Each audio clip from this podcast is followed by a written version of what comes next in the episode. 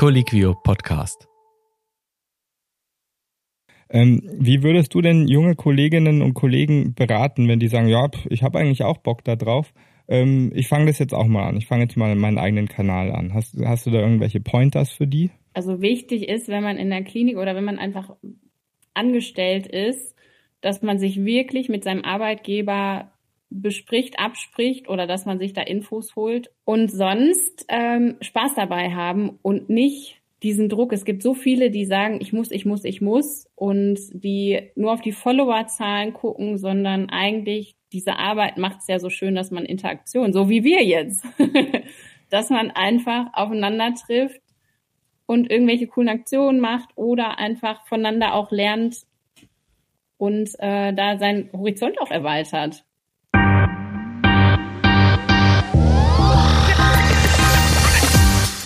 Herzlich willkommen zur ärztlichen Redepflicht. Mein Name ist Jan, Mitarbeiter bei Colliquio, Deutschlands größten Ärztenetzwerk online und wieder mit dabei als mein Mitgastgeber dieser Sendung Dr. Don Felix Rizek. Keine langen Worte. Herzlich willkommen, Don Felix. Gut siehst du aus. Guten Morgen, danke. Nach 16 Stunden Nachtschicht äh, freue ich mich, dass ich dir immer noch gefalle. Ja, du, ich weiß nicht, ob das ähm, damit zusammenhängt mit deiner, wie soll man sagen, Zweittätigkeit, die einfach bedingt, dass du immer gut und frisch aussiehst. Und damit meine ich nicht diesen Podcast hier, sondern du bist ja auch sehr viel unterwegs in der Online-Welt und da muss man ja immer gut aussehen. Ähm, ich meine, es gibt Filter, offensichtlich hast du sie gar nicht so notwendig, aber man kennt dich halt eben auch als, wie heißt dein Instagram-Account? Dr. Rizek. Ah, das ist relativ einfach. Das kannst du dir merken, ja. Ja, da warst du sehr kreativ in der Namensgebung und für alle Zuhörenden ähm, ist das natürlich gefundenes Futter, um schnell Instagram oder YouTube bist du, glaube ich, auch. Ich bin auf allen zu finden. Auf allen Plattformen zu finden, ähm, zu zücken und einmal reinzuschauen, was er dann da so macht. Und das bringt uns zum heutigen Thema. Ähm, ihr merkt, wir verlieren hier gar keine großen Worte, sondern steigen direkt ein Social Media und Internet. Jetzt bist du da ja schon eine Zeit lang unterwegs. Wie viele Follower hast du aktuell? Ich bin ja ein kleiner Fisch. Ich habe, glaube ich, auf äh, Instagram irgendwie so 3900 Follower und sonst habe ich de facto gar keine Follower. Ich hm. habe, glaube ich, 12 auf YouTube. vielleicht, vielleicht 13. Ähm, und das war's. Aber weil ich ja ein kleiner Fisch bin, dachte ich, wir wollen uns mal einen Stargast holen. Und deswegen habe ich äh, Doc Goody eingeladen die kann man dann doch schon deutlich eher als großen Fisch nennen. Ich gucke jetzt gerade nochmal drauf. Ähm, wenn ich hier auf Instagram schaue, bei 117 veröffentlichten Beiträgen, 11.600 FollowerInnen auf diesem Portal und damit begrüßen wir ganz recht herzlich Doc Goody. Hallo, herzlich willkommen. Ja, hallo. Ich äh, musste gerade tatsächlich ein bisschen schmunzeln, als ihr mich als großen Fisch oder größeren Fisch angesehen habt. Äh, ja, danke. Ja, bitte. Stell dich doch mal kurz vor für die Leute, die nicht zu deinen 12.000 Followern gehören. Ja, ich bin eigentlich Goody. Mhm. Oh. Doc hat sich dann irgendwann so davor geschlichen. Mhm. und äh, bin Internistin und Notärztin und habe tatsächlich Instagram entdeckt, um Leuten so ein bisschen mehr Gesundheit vielleicht näher zu bringen und einen Einblick zu geben in die Ärztetätigkeit. Interessant, dass du dich selbst da jetzt dann doch eher klein machst in dem Sinne. Also ich muss echt immer bei dem Beispiel bleiben, wenn man sich das mal vorstellt, wie viel Hallen man damit füllen kann. Natürlich, wenn wir jetzt an äh, noch größere Zahlen schaut und dann auch auf die großen Influencer geht, dann äh, füllen die ja durchaus auch Millionen Städten, wenn man so will. Aber es sind ja auch eben ganz andere Bereiche. Da reden wir dann von irgendwelchen A-Promis, die äh, allein durch ihre Musiklabels oder Fernsehpräsenzen natürlich relativ groß sind und dann natürlich auch auf Social Media entsprechende Zuschauerzahlen generieren können. Aber wir sind hier jetzt halt eben in einem sehr nischigen äh, Bereich unterwegs, deutschsprachiger Raum plus eben medizinischer Content. Deswegen weiß ich gar nicht, ob man das so klein machen sollte, 11.500 Follower da ähm, zu haben und äh, denen auch regelmäßig Content darbieten zu können. Du hast es jetzt selbst gerade gesagt, du hast Instagram für dich entdeckt, um medizinischen Content an die Followerschaft zu bringen. Wann hast du denn angefangen und Hast du tatsächlich genau mit dieser Intention losgelegt oder war es nicht vielleicht doch eher, ich habe mir jetzt mal Instagram installiert und schau einfach mal? Also tatsächlich hatte ich äh, im Februar, wann hat Corona angefangen? 20, ne? Richtig. Muss man schon überlegen. Februar 20 habe ich Ernährungsmedizin gemacht und habe gedacht, Ernährung ist so ein wichtiger Bestandteil, um sich gesund zu erhalten oder gesund zu werden oder gesund zu bleiben. Und habe gedacht, wie kriegt man das an die Leute? Weil ja, die paar Patienten, die ich in der Klinik habe, damit darüber aufzuklären, ist schön und gut, mache ich auch, aber ich wollte mehr erreichen und ich hatte, habe so einen privaten Account, wo ich so Reisebilder oder irgendwas Privates immer gepostet habe, habe gedacht, eigentlich ist das ein guter Kanal oder ich teste den mal und habe meine ersten drei Posts sind, glaube ich, über Ernährungsmedizin und habe dann festgestellt, dass ja ich eigentlich alles mögliche medizinische den Menschen näher bringen möchte und vor allem auch einen Einblick geben möchte, weil da doch immer wieder ein falsches Bild von Ärzten und der, dem Klinikalltag auch oft ist. Mhm. Du hast selbst gesagt, Ernährungswissenschaft damit so ein bisschen angefangen, hast aber auch gesagt, du bist auch Notärztin. Ähm, also du hast dich mit deinen ersten drei Postings offensichtlich erstmal da so ran versucht. Wie war das Feedback und wie hast du dann letztendlich den Weg weiter beschritten, um heute da zu sein, wo du jetzt bist? Das Feedback war tatsächlich auf die Ernährungsposts, vor allem aus meinem privaten Bereich. Ich meine, ich habe ja mit niemandem angefangen quasi, dann fängt man ja meistens im Bekanntenkreis an. Und das war sehr gut und sehr reger Kontakt mit auch neuen Leuten. Und irgendwie kam halt auch viel, ich habe dann einfach mal nachgefragt, welche Themen für die Follower oder die Leute, die da auf meinem Kanal unterwegs sind, äh, interessant ist. Und da kamen halt sehr viele medizinische Themen und halt auch äh, Fragen, wie ist mein Alltag, wie sind meine Dienste, dass das da so ein bisschen draus entstanden ist und Ernährungsmedizin doch so ein bisschen in den Hintergrund geraten ist, muss man ehrlicherweise sagen. Und waren denn da deine Bekannten auch schon Ärztinnen und Ärzte oder war das, wenn du von Bekannten sprichst, dann doch eher Mama und Papa, die vielleicht auch Ärzte sind? Ähm, oder wie sah dieses Umfeld aus? Also Mama und Papa haben so gar nichts mit Social Media am Hut. Ich bin auch ohne Fernseher groß geworden. Also so ist, die wissen überhaupt nicht, was ich da mache, glaube ich.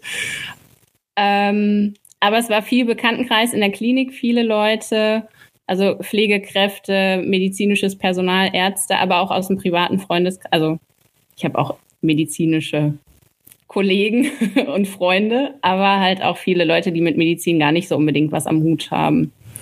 Also be begonnen hast du sozusagen als, als Experiment und dann bist du, sage ich jetzt mal, da so ein bisschen weiter reingerutscht, wenn ich das so vereinfacht darstellen darf. Ja. Und ähm, du willst dich jetzt sozusagen als, als ähm, gut informierenden medizinischen Pol wahrscheinlich verstanden wissen. Das heißt, du, du willst so ein bisschen gegen die Mainstream Bullshit-Informationen Maschine anarbeiten. Verstehe ich das richtig? Ich hätte es jetzt nicht so betitelt, aber es ist sehr gut auf den Punkt gebracht. Ich bin für meine genau, Eloquenz bekannt. Gefällt mir. äh, genau, tatsächlich einfach um Mehrwert zu bieten, um Leuten, klar, ich kann meinen Alltag posten, den ich jetzt persönlich nicht spannend finde und ich glaube, den auch kein anderer interessiert. Ich möchte den Menschen, wenn ich da was poste und mir halt auch die Arbeit mache, möchte ich halt irgendwo auch Mehrwert bieten. Klar gibt's auch manchmal lustige Posts, jetzt nicht unbedingt, ich würde jetzt nicht sagen, dass meine ganzen Posts Mehrwert bieten, Soweit würde ich mich nicht aus dem Fenster lehnen, aber das ist so meine Intention schon, dass ich gute Laune verbreite, aber auch ein bisschen den Leuten so Content bieten kann. Wann hat es dann angefangen, größer zu werden? Tatsächlich, glaube ich, ist es am meisten gewachsen, so nach, ich glaube, zwei Monaten, wo ich da auf Instagram unterwegs war, hat sich eine Produktionsfirma bei mir gemeldet, die mich gerne dokumentarisch ähm, mit einer Kamera in der Notaufnahme eigentlich auf dem NEF begleiten wollten. Und in Bochum wird halt Feuer und Flamme die ganze Zeit gedreht. Da mhm. ist eine andere Produktionsfirma halt im Boot. Und dann haben wir uns halt auf die Notaufnahme geeinigt und da haben die mich dann begleitet. Und ich glaube, dadurch ist das tatsächlich, wenn ich da jetzt so zurückblicke, ziemlich stark angewachsen, dass da halt viele Leute mich dann auf Instagram weiter verfolgt haben. Für alle, die es nicht kennen, Feuer und Flamme, eine Produktion des WDRs, ich glaube mehrere Staffeln mittlerweile schon umfassend, die ähm, die Feuerwehr und den Rettungsdienst eben in Bochum, ich glaube ursprünglich auch mal in Gelsenkirchen, im Alltag begleitet, da natürlich auch eine gewisse Awareness, wie es so neudeutsch heißt, geschaffen hat für den notfallmedizinischen Alltag.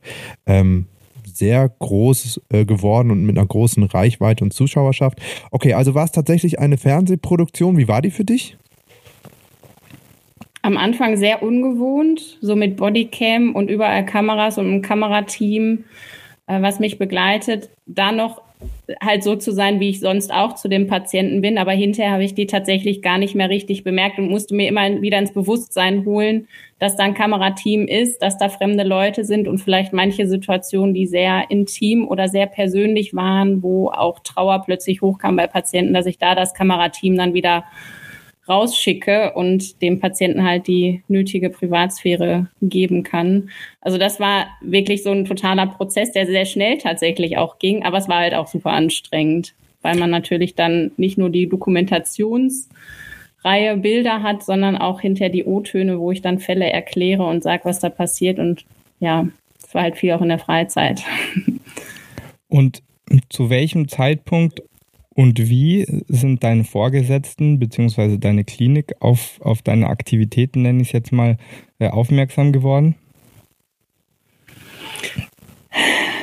Also ich weiß nicht genau wie, ich weiß durchaus, dass Kinder von der Geschäftsführung äh, mich auf Instagram entdeckt haben und dann an ihre Eltern das natürlich auch weitergetragen haben, aber jetzt nicht unbedingt, also ich habe nicht negativ da irgendwie ein Feedback gekriegt, aber dadurch war da schon eine regelmäßige Aufmerksamkeit und ähm, das halt auch mitbekommen wurde, was ich da mache. Und es kam durchaus von, ja, meinen Vorgesetzten hin und wieder einen Kommentar, dass es halt auch Kollegen gibt, die da, denen das so ein bisschen querschießt, was ich da mache, die mich aber nicht persönlich angesprochen haben. Und ähm, dann gab es tatsächlich auch von außerhalb von externen Kollegen, der sich über mich beschwert hat, schriftlich bei der Geschäftsführung und äh, so ein Riesenfass aufgemacht hat. Ach was, und warum? Weil er das ethisch nicht okay fand oder weil er fachlich was zu kritisieren hatte? Kannst du das sagen? Tatsächlich war das wahrscheinlich so, es war ein Tanzvideo. Ich habe halt auch manchmal ein bisschen verrücktere Sachen gemacht, wie ein Tanzvideo, irgendeine Challenge mitgemacht. Und das war zu Corona-Zeiten, wo ich anscheinend ähm, durch eine Tanzbewegung signalisiert habe, so ein Klaps auf den Hintern, quasi symbolisch jetzt, und habe gesagt, was man gerne mit Corona-Leugnern machen würde. Mhm. Und äh, da hat die Person sich anscheinend angegriffen gefühlt und äh, hat die Rückmeldung dann gegeben, hat das hinterher dann aber nochmal revidiert wieder, hat gesagt, vielleicht hätte sie da überreagiert und ja. Wow, das muss man aber sagen, also das muss man auch anerkennen, finde ich, in der heutigen Zeit, wenn Leute sich dann vielleicht da auch nochmal reflektieren ähm, und auch ihre eigene Meinung revidieren, wenn sie sagen, sind da irgendwie so ein bisschen zu weit gegangen. An der Stelle Respekt, aber bringt uns natürlich auch zu dem Thema, das uns umtreibt. Mit 11.500 äh, Personen, die dir regelmäßig da folgen, hast du natürlich offensichtlich auch irgendwo einen Nerv getroffen und viele Leute gefunden, denen der Content gefällt. Gerade auch zu Beginn hast du ja gesagt, hat dich das sicherlich auch motiviert, dass das Feedback aus deinem Umfeld war, hey, ist cool. Aber wie so oft gibt es ja auch eben Leute, denen gefällt es dann nicht so. Was hast du da vielleicht für Erfahrungen gemacht und glaubst du, wenn du mal auch sonst irgendwie auf Social Media schaust, dass bei so einem ärztespezifischen Content die Community anders aussieht oder auch anders reagiert, kommuniziert, als vielleicht bei Lifestyle-InfluencerInnen?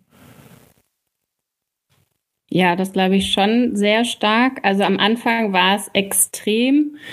Ich bin halt auch so ein bisschen unbedarft da dran gegangen am Anfang und habe alles Mögliche kommentiert, rausgehauen und da gab es sehr viel Gegenwind zwischen, von einzelnen Personen. Das können Hunderttausende toll finden, aber es gibt ja dann immer so eine einzelne Person, die dann querschießt und die natürlich einem das Leben auch schwer machen kann. Und da war dann, dass ich gemerkt habe und auch nach der Beschwerde, dass ich halt wirklich mein komplettes Profil durchgegangen bin, auch mit unseren Kommunikationsbeauftragten vom Klinikum und äh, geguckt habe, wo könnten da Probleme auftreten, welche Worte kann man mir auch im Mund verdrehen. Darauf muss man halt mehr und mehr achten. Also je mehr Follower ich habe, umso eher muss ich halt auch wirklich aufpassen, was ich sage, dass man mir nicht die Worte verdreht und dass vor allem sich auch niemand angegriffen fühlt, weil ich möchte ja mit meinem Content niemanden angreifen, sondern ja, eigentlich Leuten eine Hilfestellung bieten oder halt, dass sie sich weiterbilden können, Wissen vermitteln.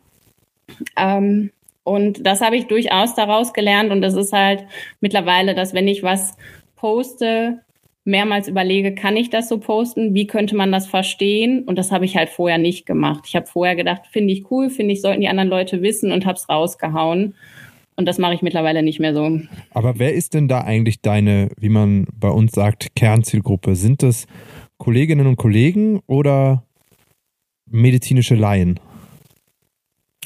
Also es sind viele, man muss sagen, viele medizinische Kollegen, also aus dem Rettungsdienstbereich, medizinische, also Leute aus den Kliniken, aber auch doch viele, die mich dann, wenn ich halt was poste und nicht unbedingt dahinter schreibe, wenn ich jetzt einen Fachbegriff nehme, was das dann bedeutet, die dann nachfragen, was heißt das denn, kannst du das nochmal erklären? Oder die mir halt als Laie Fragen stellen, die ich dann aufgreife in meinen Posts. Also so eine breite Mischung letztendlich. Du hast sowohl ja. professionelle ähm, Kundschaft, nenne ich es jetzt mal, als auch, als auch äh, aus dem Laiensektor. Ähm, jetzt also hast du gesagt. Ich glaube tatsächlich. Entschuldigung. Alles gut. Du hattest doch gesagt, ähm, du, du gehst teilweise auch deine Posts mit, mit einer Social Media Abteilung durch oder einer Medienabteilung war es, glaube ich. Also das heißt, die stehen dir dann zur Seite äh, in deiner Klinik oder wie?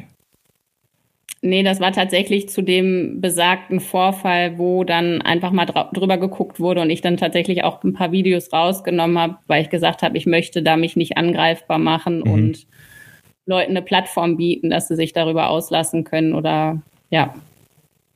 Wie fällt denn mittlerweile so negatives Feedback aus? Also gibt es da auch unter Ärztinnen und Ärzte welche, die wie die allgemein bekannten Trolle einfach plumpe Nachrichten an dich schicken, vielleicht auch beleidigend wirken? Oder gibt es durchaus auch viele, die wirklich den wissenschaftlichen Diskurs, nenne ich es mal, einfordern oder auch nutzen auf Social Media?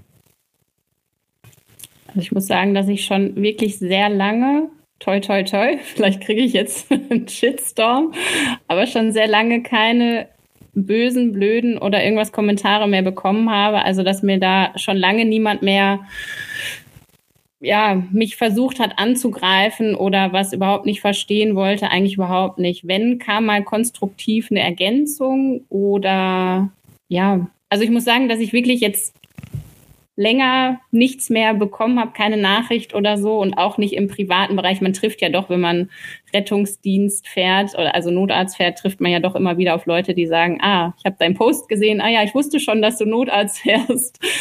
Ähm, das muss ich sagen, das ist mir tatsächlich aufgefallen. Während Corona-Zeit, wenn ich was über Corona gepostet hatte, war da schon die Bereitschaft deutlich höher, dass da Leute mich kritisiert haben und ähm, denen das auch nicht gefallen hat und gepasst hat, was ich da geschrieben habe. Oder viele Nachfragen waren und uneinig. Ja, ich meine, man muss ja nie die gleiche Meinung haben, aber sehr große Meinungsverschiedenheiten. Das habe ich gar nicht mehr so. Und ist eigentlich eher konstruktiv, dass halt auch Leute aus meinem Bereich meine Expertise suchen und sagen, hör zu, ich habe gesehen, du fährst Notarzt, wir brauchen hier jemanden oder könntest du bei uns Erste-Hilfe-Kurse machen, sowas. Mm, aber jetzt hast du ja doch gesagt, es gab diese Diskurse und das vielleicht nochmal auf meine Frage zurück. Klar, große unterschiedliche Meinungen oder Meinungsverschiedenheiten waren in Corona gesellschaftlich präsent wie selten zuvor. Trotzdem auch nochmal hier, wurde das denn mit einem, wie soll man sagen, miteinander äh, diskutiert? Also hast du Nachrichten erhalten, hey, ich habe deinen Post gesehen, ich bin hier anderer Meinung, weil? Oder war das dann doch tatsächlich so ein bisschen verschwurbelt von wegen, äh, du hast doch keine Ahnung, Bill Gates hat dir irgendeinen Chip reingeimpft? Tatsächlich gab es sowohl als auch. Es gab welche, die wirklich konstruktiv meine Meinung dazu wissen wollten. Zum Beispiel war ja eine große Diskussion darüber, wie sicher oder wie sehr schützen die Masken, die normalen OP-Masken, die FFP2-Masken. Das war ja wirklich immer eine Riesendiskussion. Ich glaube, da könnte man heutzutage immer noch mit Leuten drüber diskutieren. Mhm. Und da gab es äh, Leute, die halt wirklich dann auch ja, da ganz anderer Meinung waren und auch nicht einsichtig bezüglich Studien, haben dann Gegenstudien gezeigt. Da war keine Annäherung oder so. Und da war es schon, dass ich dann auch als ja, Lügnerin, selber als Verschwörerin äh, und mit den Abstrichen irgendwelche Implantate platziere und solche Sachen. Jetzt äh, ist diese Schwurbeldiskussion auch eine hervorragende Überleitung zu einem Satz, den man ja auch oft hört in so einem Kontext. Man soll nicht immer alles glauben, was im Internet steht. Ähm, eigentlich ein Leitmotiv von meiner Elterngeneration hat, finde ich, aber auch durch die ganzen Corona-Diskussionen nochmal an Aktualität wieder gewonnen. Lässt sich aber eben auch einfach perfekt übertragen auf das Thema Social Media, weil auch hier ja einfach immer die Frage der Glaubwürdigkeit im Raum steht. Man kennt das von ganz vielen anderen großen Influencer, wenn wir sie nennen wollen. Katie Hummels war mal in der Kritik wegen äh, nicht gekennzeichneter Werbung. Das ist das eine Thema. Das andere ist ja aber auch sicherlich die Inhalte, die du dann vermittelst. Ähm, also wie achtest du darauf oder wie stellst du sicher, dass das eben auch wissenschaftlich passt? Weil ich glaube, gerade bei medizinischen Dingen ist es ja wichtig, wie selten, äh, in, in, in, seltenen anderen Fällen, ja, dass es auch einfach korrekt ist. Also wenn du dich da hinstellst und einen Behandlungsalgorithmus beispielsweise deinen Kolleginnen empfiehlst und auf einmal hat sich dann Fehler eingeschlichen, das wäre ja doch recht dramatisch und ist ja oft auch im medizinischen Kontext das Problem, dass du ja eigentlich auch immer Quellen hinter allem benennen musst. Ja, da versuche ich tatsächlich am Anfang habe ich nicht so sehr darauf geachtet, dass ich die Quellen dazu schreibe oder benenne oder wenn mich jemand danach fragt. Ähm, aber das versuche ich schon, dass ich immer dazu schreibe, wo ich die Quelle her habe, wo ich das Bild her habe, wo ich die Informationen her habe. Und das ist äh, total wichtig, gerade im Social-Media-Bereich, wie du gerade ja schon gesagt hast, wo einfach viele auch ihre Meinung kundtun und man dann schwer unterscheiden kann, ist es jetzt wissenschaftlich oder ist es eine Meinung von der Person. Und da kursieren einfach auch viele Fehlannahmen und ähm, ja, fehlerhafte Fakten, muss man ja schon sagen. Die werden als Fakten dargestellt und sind einfach nicht richtig. Und ein Otto-Normalverbraucher kann das ja überhaupt nicht einsortieren. Zum Thema Madfluencing habe ich mich nochmal mit unserem Producer unterhalten, dem Andy. Hallo Don Felix. Der Andi hat einen Vorteil, und zwar anders als ich nur Mediziner, ist er jemand, der Journalismus studiert hat und kennt sich somit mit Regeln, Vorgehensweisen im Journalismus ganz gut aus. Und ich habe gehofft, dass der Andi uns helfen kann, vielleicht so ein paar Rahmenbedingungen oder Leitlinien zu entwickeln, ähm, die man als Medfluencer anwenden soll, beziehungsweise für den, für den Konsumenten äh, als Richtlinie dienen können, wie man einen guten Medfluencer erkennen kann. Servus Andi nochmal. Hi, grüß dich, Don Felix. Schön mal vor dem Mikrofon und nicht nur hinter der Technik zu sein bei euch. Also, erzähl mal, was sind das für Regeln? Wo finden wir die? Ja, im Endeffekt, äh, die Regeln, die ich heute mitgebracht habe, ähm, die kommen vom Deutschen Presserat. Der hat einen Pressekodex rausgegeben in der letzten Auflage von 2021 ungefähr. Und da sind einfach die ethischen Standards für den Journalismus rein definiert, die in dem Fall dann auch für die Medfluencer gelten sollten, gelten müssen. Weil in dem Moment, wo ich mich auf sozialen Medien oder auf meinem Blog oder wo auch immer in der Öffentlichkeit mit meiner Meinung bewege, betreibe ich Journalismus. Und da gibt es einfach ganz klare, Gott sei Dank, klare Vorgaben, wie qualitativ hochwertiger Journalismus ablaufen sollte. Und an diesen Kodizes, an diesem diesen Regelwerk, da kann man sich wirklich wunderbar auch als Medfluencer orientieren. Also du hast mir das ja vorweg schon mal äh, zukommen lassen. Ich habe gesehen, das sind relativ viele Punkte. Das sind, äh, glaube ich, 16 Punkte. Lass uns doch mal auf die eingehen, die du für Medfluencer als relevant erachtest. Und da können wir gleich bei der Ziffer 1 starten. Da geht es um Wahrhaftigkeit und die Achtung der Menschenwerte. Das sollte einfach vor jedem journalistischen Text beachtet werden, dass das, was da drin steht, einfach Fakten sind, dass die Wahrheit erzählt wird, genauso wie sie stattgefunden hat, uninterpretiert, einfach nur aufgrund der Sachlage, dass auch wenn eine Wahrheit erzählt wird, auch mal gezeigt wird, äh, okay, da ist es gerade unbelegt oder nicht ähm, worauf bezieht sich das Ganze? Und für den Meshfluencer bedeutet das, wenn irgendwas zitiert wird aus einem wissenschaftlichen Bereich oder dergleichen, unbedingt die Quelle belegen. Und ähm, Google ist keine Quelle und Wikipedia ist auch keine Quelle. Das vergessen auch viele, steht auch in de, den Schülerreferaten gern mal, habe ich aus der Wikipedia. Nee, das ist nicht ausreichend, weil in der Wikipedia im Eintrag steht auch nochmal, wo das Ganze herkommt. Deswegen bis zur Erstpublikation durchdeklinieren, worauf beziehe ich meine Daten, wo ist es her, damit es für den geneigten Leser auch immer transparent, nachvollziehbar und recherchierbar bleibt, worauf bezieht man sich. Sonst wird man als zitierende Quelle wieder zur Quelle und das ist das, was ChatGPT macht. Er findet 15 Artikel, referenziert sich dann auf sich selbst und dann ist eine Wahrheit entstanden. So funktioniert Journalismus aber nicht. Okay, also wir sollten immer auf Quellen achten. Ich denke, das ist ja. absolut wichtig für, für uns, die wir Content kreieren. Aber viel wichtiger eigentlich fast für die, die den konsumieren. So könnt ihr nur erkennen, ob das äh, guter Content ist oder nicht, wenn ihr jemanden habt, der regelmäßig belegen kann, was er denn da erzählt. Und Leute, die regelmäßig richtigen Content erzählen, bekommen auch im Netz natürlich die Chance, sich als solche zu kennzeichnen. Die verschiedenen Social-Media-Plattformen bieten einfach Verifikationssysteme ein, damit man sieht, das kommt von einer offiziellen Quelle und da steht noch nicht unterstrich official dabei, sondern das ist auch wirklich jemand, der über das Thema sprechen darf. Und das ist das blaue Häkchen bei Instagram und das ist jetzt neu bei YouTube auch tatsächlich so ein verifizierter Arzt-Account. Da muss man die Approbationsurkunde hochladen und dann kriegt man hinterher so eine Badge an seinen YouTube-Channel dran.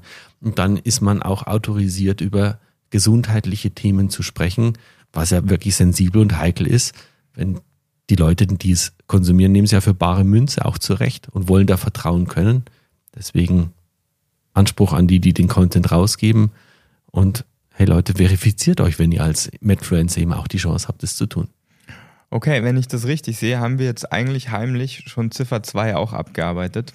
Die Sorgfalt. Genau. Ja, ganz, ganz wichtig. Also alles, was du tust, sauber recherchieren, deutlich machen, kennzeichnen, und kennzeichnen ist auch gleich eine der nächsten Ziffern, über die wir dann sprechen sollten, äh, nämlich äh, Trennung von Tätigkeiten und Trennung von Werbung und Redaktion. Das sind die Ziffern 6 und 7 aus dem Kodex.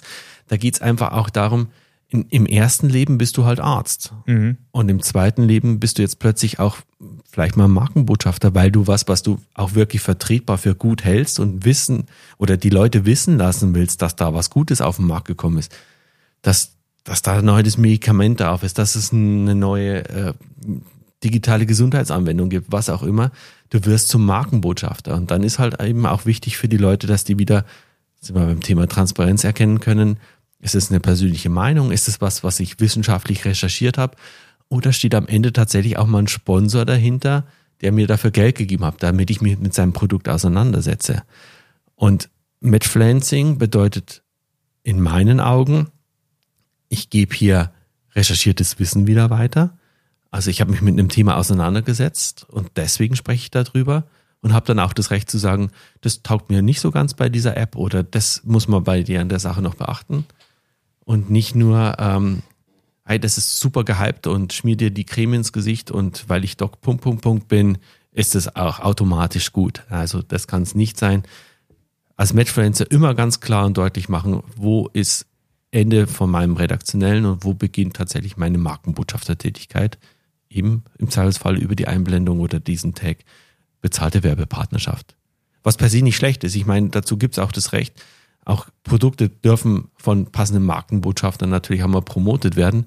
Aber bitte mit der Transparenz, dass da auch Geld geflossen ist. Okay, also wenn ich, äh, sagen wir mal, irgendwie Meinungen für Geld kundgebe oder vielleicht die Meinungen etwas angepasst habe, äh, für das Geld, das da geflossen ist, dann sollte ich das kundtun. Das ist für mich nicht nur einleuchtend, sondern irgendwie auch selbsterklärend. Äh, aber offensichtlich musste man da mal drüber reden, sonst würde es da diese, diese Ziffer nicht geben. Ganz genau.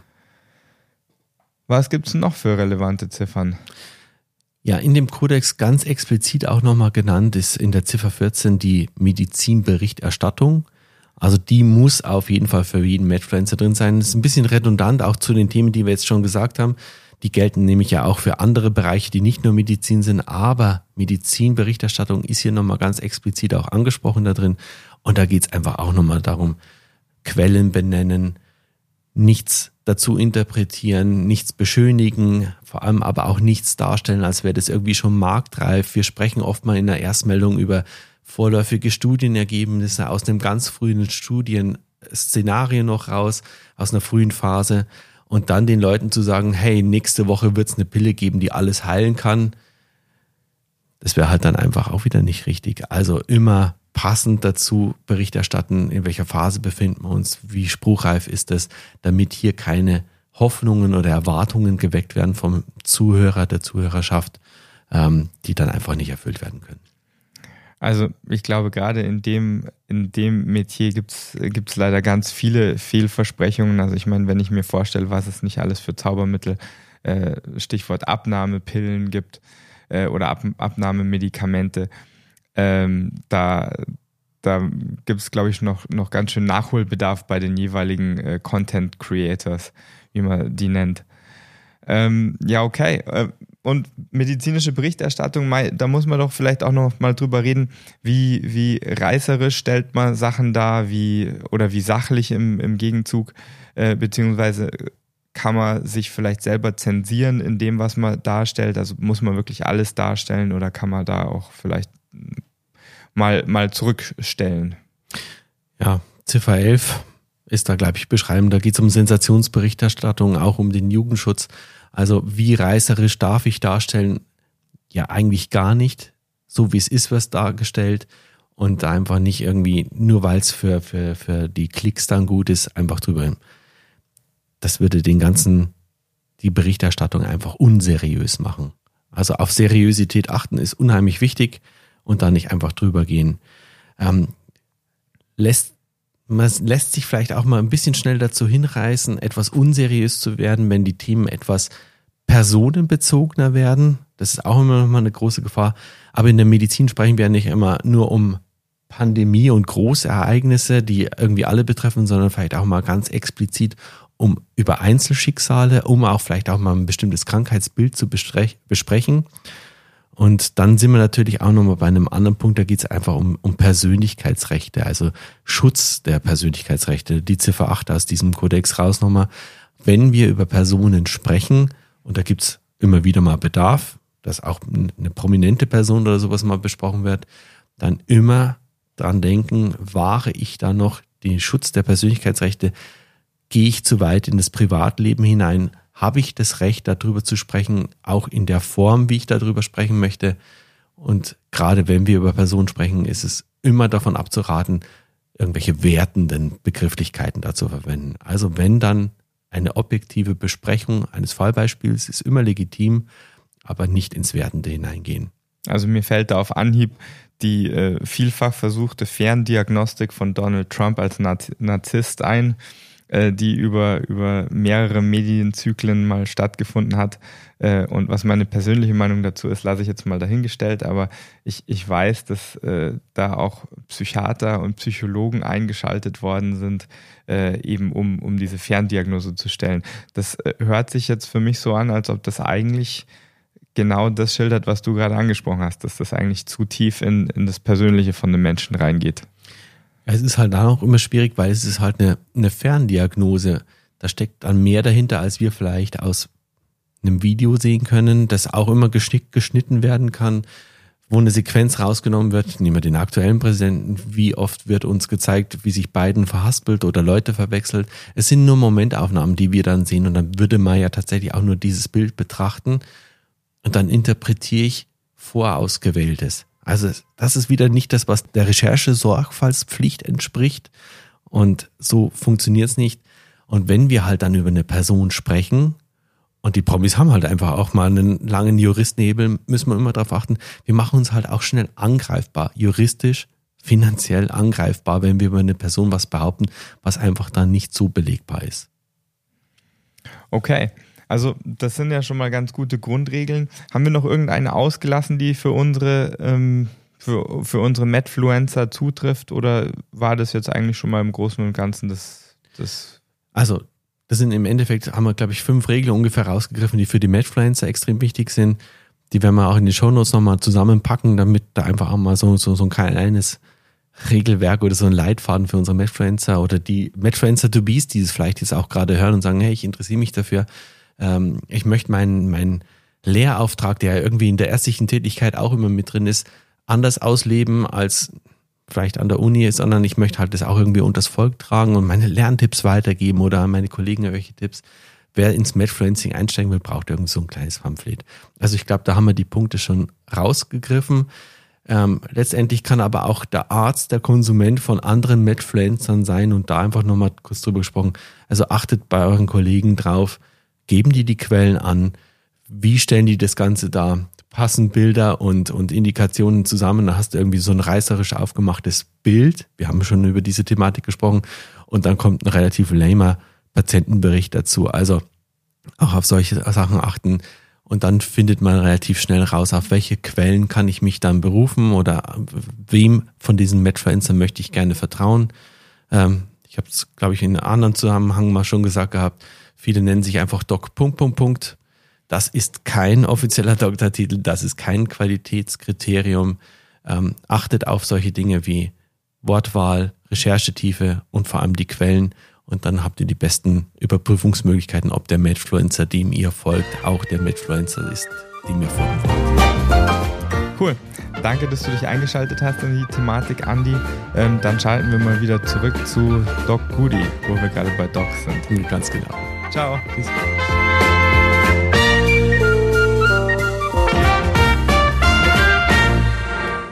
Ähm, wenn wir so über Glaubwürdigkeit, Internetquellen und so weiter sprechen, kennst du Dr. Google?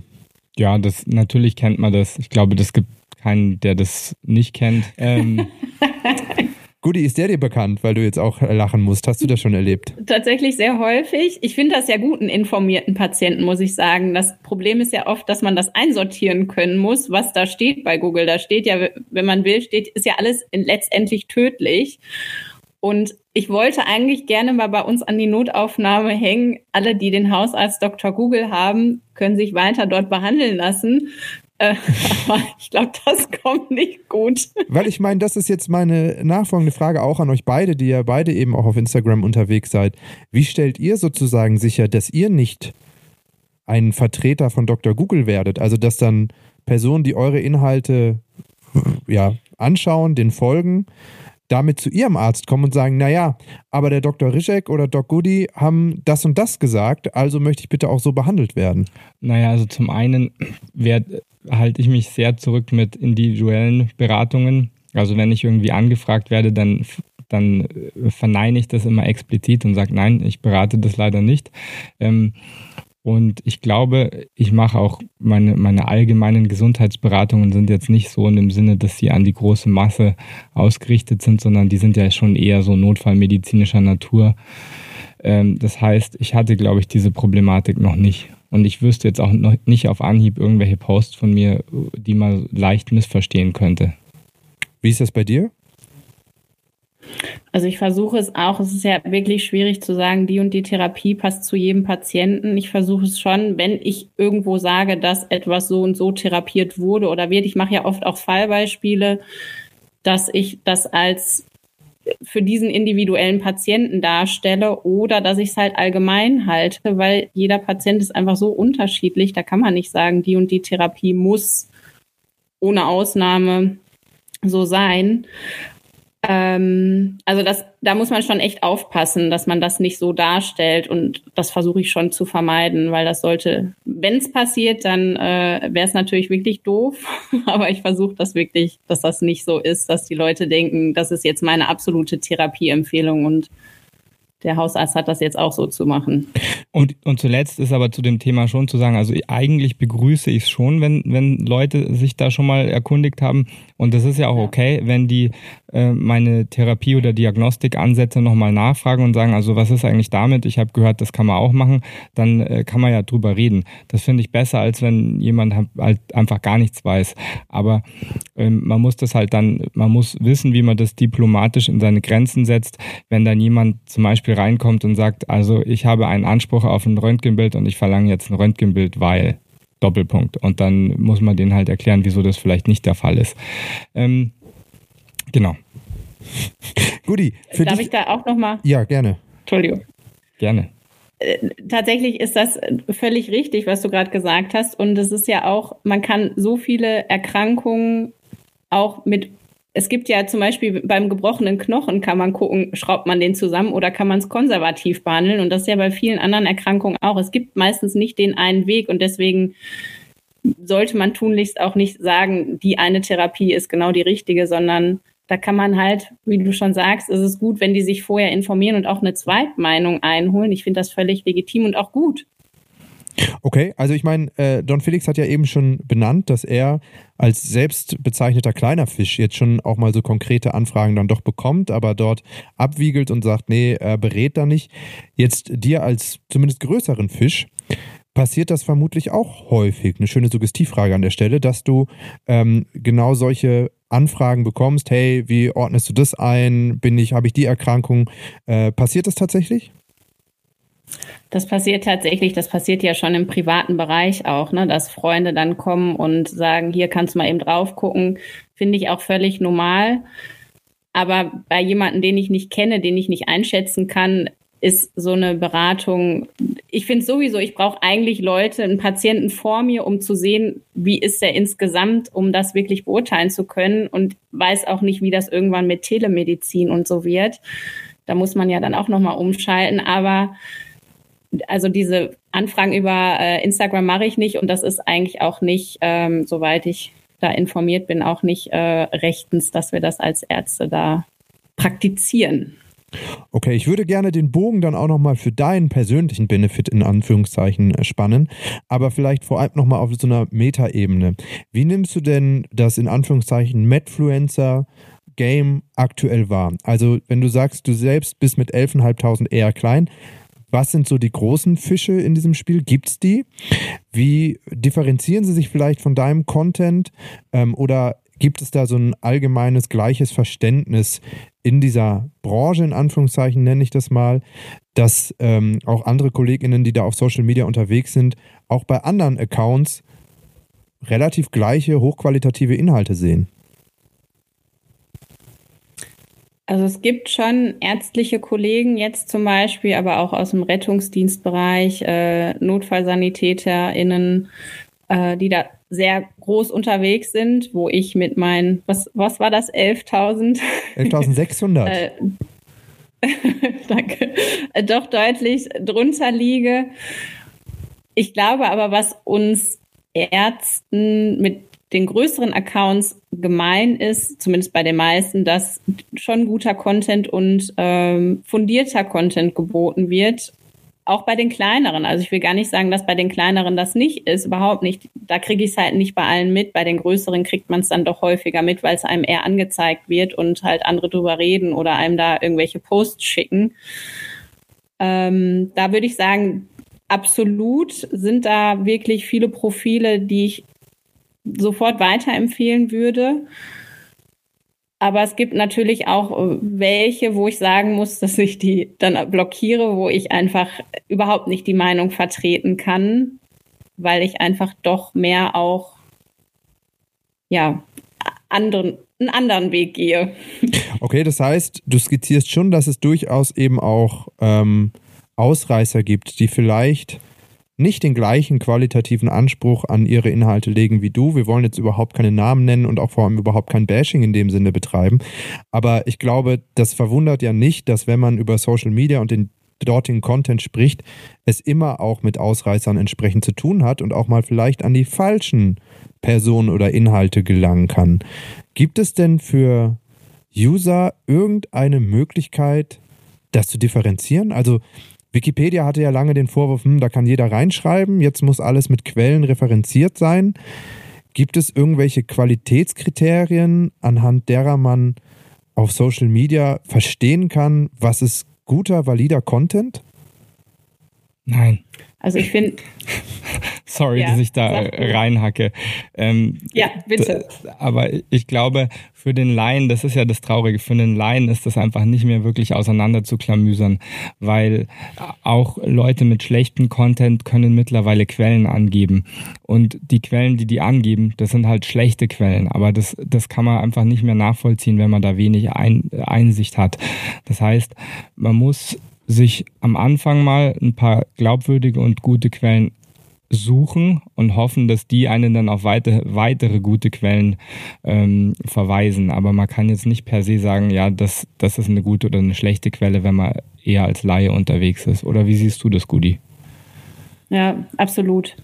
Das stimmt wirklich. Das ist, es fängt ja schon bei Nahrungsergänzungsmitteln an, wo man einfach dann vermeintliche Studien hat. Wenn man aber diese Studien sich genauer anguckt, sind die einfach überhaupt nicht valide und haben einfach zu wenig Teilnehmer, dass man das gar nicht so verallgemeinern kann und sagen kann, jo, das ist das perfekte Nahrungsergänzungsmittel für jeden. Aber dann stelle ich mal die ketzerische Frage, müsste man dann nicht dieses sogenannte Medfluencing verbieten oder zumindest regulieren im Sinne eines Peer-Review-Verfahrens oder ähnliches? Magst du was dazu sagen oder soll ich? Sag du mal was. Also letztendlich kannst du ja solche Sachen per se mal in Deutschland nicht verbieten, weil das ja letztendlich irgendwie doch unter Meinungsfreiheit fällt. Und ähm, also auch du zum Beispiel hast ja das Recht, falsche Sachen einfach so in die Öffentlichkeit zu sagen. Du könntest ja, zum bloß Beispiel bei mir wird sich wahrscheinlich, äh, wenn ich irgendwie was sage, dann geht das wahrscheinlich um andere Themen und nicht darum, dass sich jetzt jemand ähm, selbst mit irgendwie zusammengemischten Desinfektionsmittel die Venen vollpumpt, weil er bei Donald Trump gehört hat, ähm, das hilft gegen Corona. Ja gut, aber Donald Trump ist auch kein Arzt. Und mein, mein Punkt damit ist, ähm, sind das schädliche Aussagen? Ja. Gibt es Leute, die sich öffentlich irgendwie äußern und das ist nicht korrekt? Hundertprozentig. Also es, du kannst jetzt im Moment äh, auch noch Ärzte finden, die hier in Deutschland äh, Homosexualitätsbehandlung anbieten, was offensichtlich äh, eigentlich vom Tisch ist, ja. Also ähm, per se wird es schwer sein, sowas zu regulieren und zu verbieten. Ähm, ich glaube, schön wär's, aber die Frage ist dann immer, wo fängt man an und wo hört man auf? Schön wäre es, das zu regulieren zumindest. Ich habe dich jetzt nicht verstanden, dass du das verbieten willst. Also einen Qualitätsstandard zumindest zu schaffen. Das ist korrekt. Also aber das, das gilt, glaube ich, für die Medizin ja, aber eigentlich gilt es für alle alle Sektoren im Online-Bereich und da redet man auch drüber, ob man nicht irgendeine Maßnahme einstellen kann, dass äh, wirklich das Verbreiten von Fehlinformationen ähm, irgendwie sanktioniert oder kontrolliert werden muss. Ich glaube nicht, dass das momentan möglich ist, aber es wäre ja gut. Also du, du sagst halt als Beispiel, hey, wenn einer sagt, das ist eine medizinische Fehlinformation, ich verbreite die aber und da schaden sich, äh, da, da kommen Leute zu Schaden, das ist schlecht, das ist richtig. Aber ähm, Fehlinformationen die, die in anderer, anderer Art und Weise Leuten zu Schaden kommen lassen, Krieg zum Beispiel oder so, ähm, das müsste man ja dann auf demselben Niveau betrachten. Also ich glaube auch, ich wollte das jetzt auch gar nicht so werten in eine Richtung schieben und grundsätzlich ist die Medizin ein, ein Themenbereich von viele und das trifft, glaube ich, grundsätzlich auf Social Media zu. Wahrscheinlich ist das Allheilmittel nicht einer Person alleinig zu glauben, sondern sich auch immer noch an verschiedenen Quellen zu informieren. Und da hast du, glaube ich, auch recht, Don Felix. Ähm, wenn ich jetzt rein offline mich informiere, dann gibt es aber in irgendwelchen Zeitungsartikeln ähm, entsprechend vielleicht auch Personen, die Halbwahrheiten präsentieren oder zumindest äh, tendenziös berichten. Ich glaube, das gilt für alle Bereiche, Augen und Ohren offen halten und ähm, umschauen, was vielleicht noch andere Personen dazu sagen. Jetzt habe ich aber eben ja schon angekündigt, ich möchte jetzt den Bogen spannen und nochmal auf dich zu sprechen kommen. Du hast ja schon dargestellt, deine Mission war, anderen Leuten auch Wissen zu vermitteln, zu sensibilisieren an der einen oder anderen Stelle. Das ist ja alles schön und gut, aber im Endeffekt macht man ja doch auch immer etwas für sich selbst, um da was rauszubekommen? Also was sind vielleicht so die, die Benefits? Also ist es einfach wirklich nur diese intrinsische Motivation, hey, da reagieren Leute drauf? Oder warum machst du das eigentlich? Also nicht, was ist dein Ziel, sondern warum machst du das? Was bringt es dir? Das ist eine sehr gute Frage. Habe ich, Entschuldigung, so explizit noch nicht drüber nachgedacht, was mir das wirklich bringt ich habe so viele Dinge in meinem Leben schon getan, wo ich überlegt habe, was bringt mir das. Ich habe ja auch viel in der Entwicklungshilfe gearbeitet und war in Westafrika immer wieder und habe da ja sehr viel Zeit auch aufgeopfert und Nerven vor allem. Und habe mich nie gefragt, was bringt mir das, sondern eher, mir geht es so gut, ich habe die Möglichkeit, anderen was zu geben und ich bin einfach so, man muss es einfach sagen, privilegiert, Ärztin zu sein und liebe diesen Beruf und möchte davon was weitergeben. Das hört sich jetzt total heroisch an, aber ich habe überhaupt nicht drüber nachgedacht, was habe ich für einen Benefit davon. Klar, ich könnte jeden Tag Werbung machen und könnte damit Geld verdienen, möchte ich aber gar nicht. Das finde ich ganz furchtbar, diese Werbekanäle und ich weiß auch ehrlich gesagt gar nicht, wie das rechtlich ist, um davon, davon mal ab.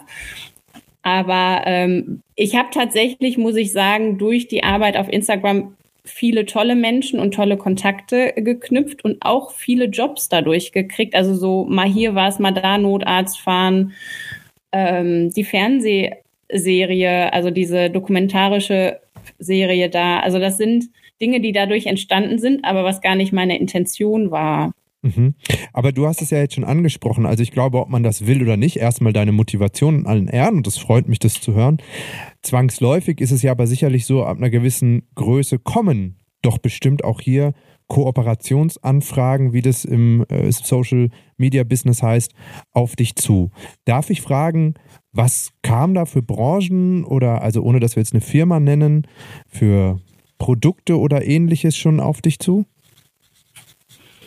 Es kommen tatsächlich bestimmt einmal die Woche kommen so Produktanfragen zu irgendwelchem Schmuck. Dann kommen aber auch medizinische Sach Produkte, wo mhm. äh, nach Kooperation gefragt wird. Eine Kooperation, die ich eingegangen bin, war mit einer Versicherung, wo ich medizinische Videos gedreht habe für die. Mhm. Ähm, oder medizinische Beiträge für Zeitschriften schreibe. Aber so feste Kooperation, wo ich Werbung für ein Produkt mache, möchte ich nicht. Weil es gibt einfach so viele, bei, wie bei Therapien, es gibt so viele mögliche Therapien für eine Erkrankung und dabei gibt es auch so viele mögliche Geräte und weiß ich nicht was, die man verwenden kann. Da würde ich nicht äh, sagen, nee, möchte ich einfach nicht. Das würde nicht mehr dem entsprechen, weswegen ich eigentlich diesen Kanal gemacht habe. Wobei ich jetzt per se ja eine Schmuckkooperation, so nenne ich es mal, ähm, ja jetzt noch als unkritisch betrachte, bei allem, was im Social Media Game sonst so beworben und angebracht wird. Ähm, aber es ist halt doch interessant zu sehen, wenn dann Medizinprodukthersteller oder ähnliches auf dich zukommen. Ich glaube, das ist halt echt eine Herausforderung in diesem ganzen Spiel. Ähm, da die, die Neutralität auch zu bewahren. Jetzt weiß ich aber, dass der Don Felix hier schon die ganze Zeit Luft holt und auch noch Fragen loswerden will. Deswegen möchte ich mich da jetzt mal kurz zurücknehmen. Ich bluster mich schon mega auf und, und schrei schon fast rum. Genau. Ähm, wie viel Zeit würdest du denn sagen, verbringst du selber auf Social Media? Ja, zu viel. ich habe tatsächlich mittlerweile, also ich frage mich bei vielen Kollegen, wie die das schaffen, weil ich würde jetzt sagen, ich arbeite nicht wenig, ich arbeite schon relativ viel und äh, versuche trotzdem, ich habe ja jetzt diesen Medical Monday versuche ich einzuführen, weil ich da sehr gute Rückmeldungen habe und äh, das schon so ein Wunsch war von einigen.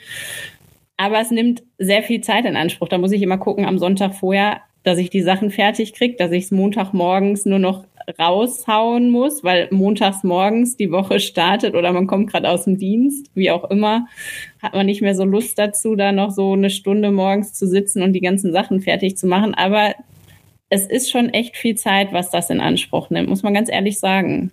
Hast du, hast du so eine Rahmenzeit, also zum Beispiel mein Handy sagt mir jeden, äh, jeden Montag, glaube ich, wie viel Zeit ich im Durchschnitt am Tag äh, auf dem Handy verbracht habe. Hast du, hast du so ein Bauchgefühl? Sind es zwei Stunden am Tag? Sind es fünf? Also ich würde sagen, eine Stunde ist es auf jeden Fall. Mhm. Und manchmal, wenn es ja, fünf Stunden habe ich nicht mal Freizeit so ungefähr. Fünf sind es nicht. Ich glaube, zwei wäre schon viel, aber manchmal, wenn ich irgendwie einen Post mache, wo viele Fragen kommen oder ich eine Frage stelle, wo viele Antworten kommen, das sind ja dann manchmal echt mehrere hundert, merke ich schon und ich dann da versuche darauf einzugehen. Ich habe nie, ich habe nicht ein Team hinter mir stehen. Ich werde ja auch oft gefragt, ob mein Team nicht mal die Fragen beantworten könnte. Nein, also ich habe kein Team.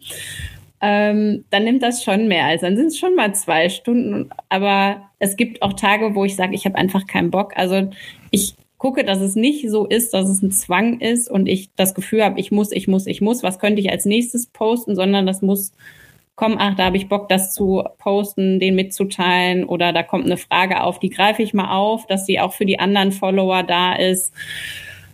Kurze Frage ja. zu deinem Medical Monday. Guckst du dir dann auch an, wer antwortet und was die antworten? Weil ich traue mich immer nicht mitzumachen, weil ich denke mir, wenn ich jetzt das Falsche schreibe, dann denkt die, ich bin doof. ich glaube, die Sorge hatten einige. da kamen dann oft auch so Privatnachrichten. äh, tatsächlich schaffe ich das nicht. Ich gucke manchmal schon, wer nicht, wer hat jetzt, wer gibt mir denn die Antwort? Manchmal, wenn lustige Antworten kommen, um die einzusortieren, weil ich dann schon weiß, ah ja, war klar, dass ich so eine Antwort von der Person kriege. Ähm, aber das schaffe ich gar nicht. Ich schaffe auch leider ehrlich gesagt nicht, wenn zu viele Fragen kommen, die wirklich dann ausführlich zu beantworten oder aufzugreifen und da einen Post draus zu machen. Dann wird es wahrscheinlich also du doch darfst Zeit ruhig antworten. Du darfst antworten, ich lache da nicht drüber. Alles klar, habe ich Glück gehabt. Ich wollte jetzt noch mal eine Frage doch anknüpfen. Also wir hören raus, dass dein ich nenne es jetzt mal Projekt, auch von dieser Zwanglosigkeit etwas lebt. Du machst es, weil es dir Spaß macht. Nichtsdestotrotz die Frage auch nochmal bezogen auf diese Kooperationspartnerschaften. Wenn dir jetzt jemand anbieten würde, ähm, irgendwie einen, einen Deal, eine Partnerschaft, die es dir ermöglichen würde, komplett durch Social Media dein Leben zu bestreiten? Also ich, ich habe da schon mal drüber nachgedacht, dass was wäre, weil man ja immer wieder so Kooperationen angeboten kriegt. Aber was ich definitiv sagen kann, ist, dass ich niemals meine Tätigkeit als Ärztin, also was heißt, sage niemals nie, um Gottes Willen, äh, dass ich zumindest zum momentanen Zeitpunkt mir nicht vorstellen kann, nicht mehr als Ärztin, so wie ich es jetzt tue, im persönlichen Kontakt mit den Patienten, mit den Notfällen, mit den Herausforderungen, die das alles mit sich bringt, das kann ich mir nicht vorstellen, das nicht mehr zu machen. Aber darf ich nochmal anders sehr indiskret fragen? Bist du denn jetzt schon an einem Punkt, wo du durch Social Media auch Geld verdienst?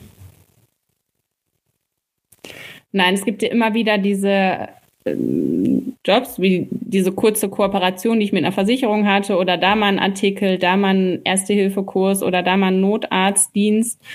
Äh, aber nichts, wo ich, möchte ich auch nicht. Ich arbeite ja 100 Prozent oder keine Ahnung, wie viel Prozent das sind, also mehr als 100 Prozent in der Klinik und als Notärztin. Mhm.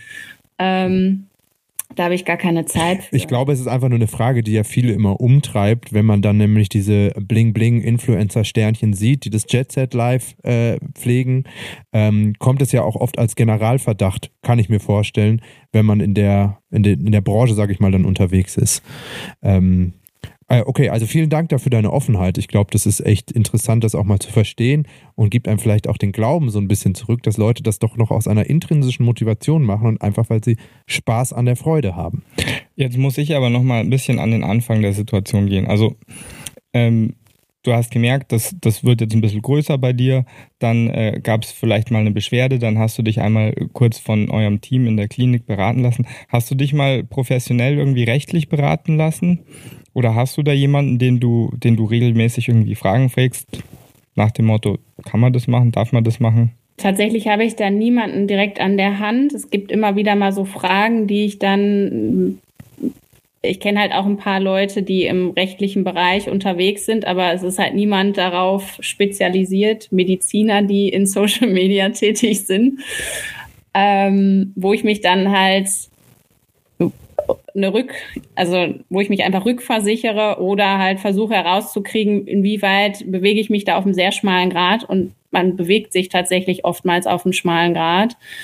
Ähm, muss aufpassen, was man da auch sagt. Aber ich habe, ich, ich würde es mir wünschen, dass jemand da ist, der sagt, hör zu, Goodie, so geht das nicht.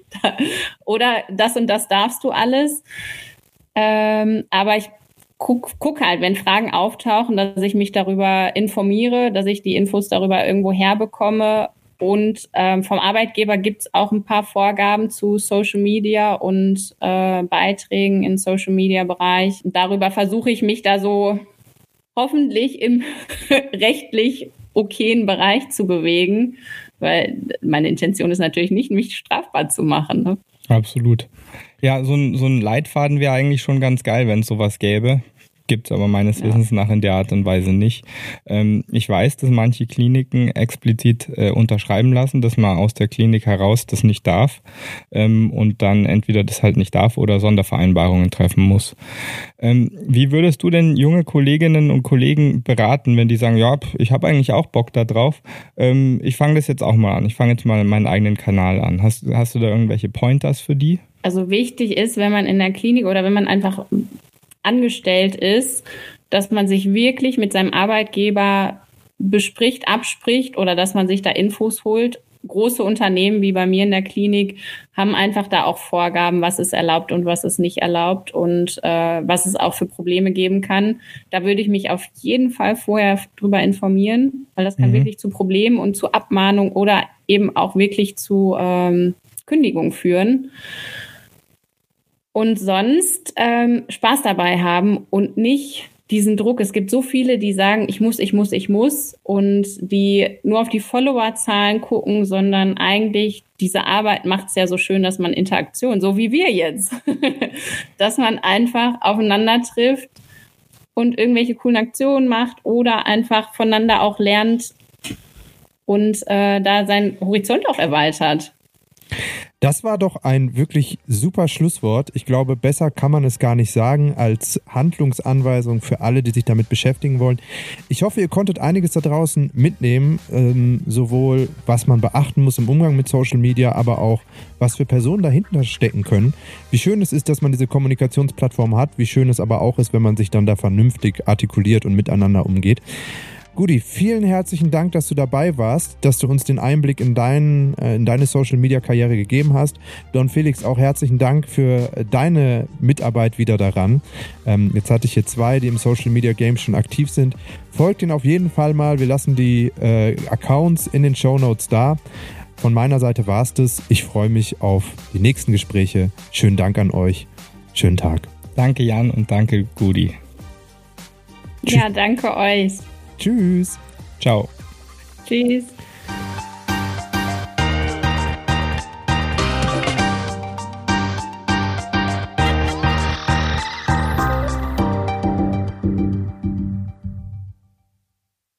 Der Podcast Ärztliche Redepflicht ist ein unabhängiges Formformat für Ärztinnen und Ärzte sowie Medizinstudierende im Auftrag von Colliquio, dem größten deutschsprachigen Ärztenetzwerk. Die Inhalte sind frei von Interessenskonflikten.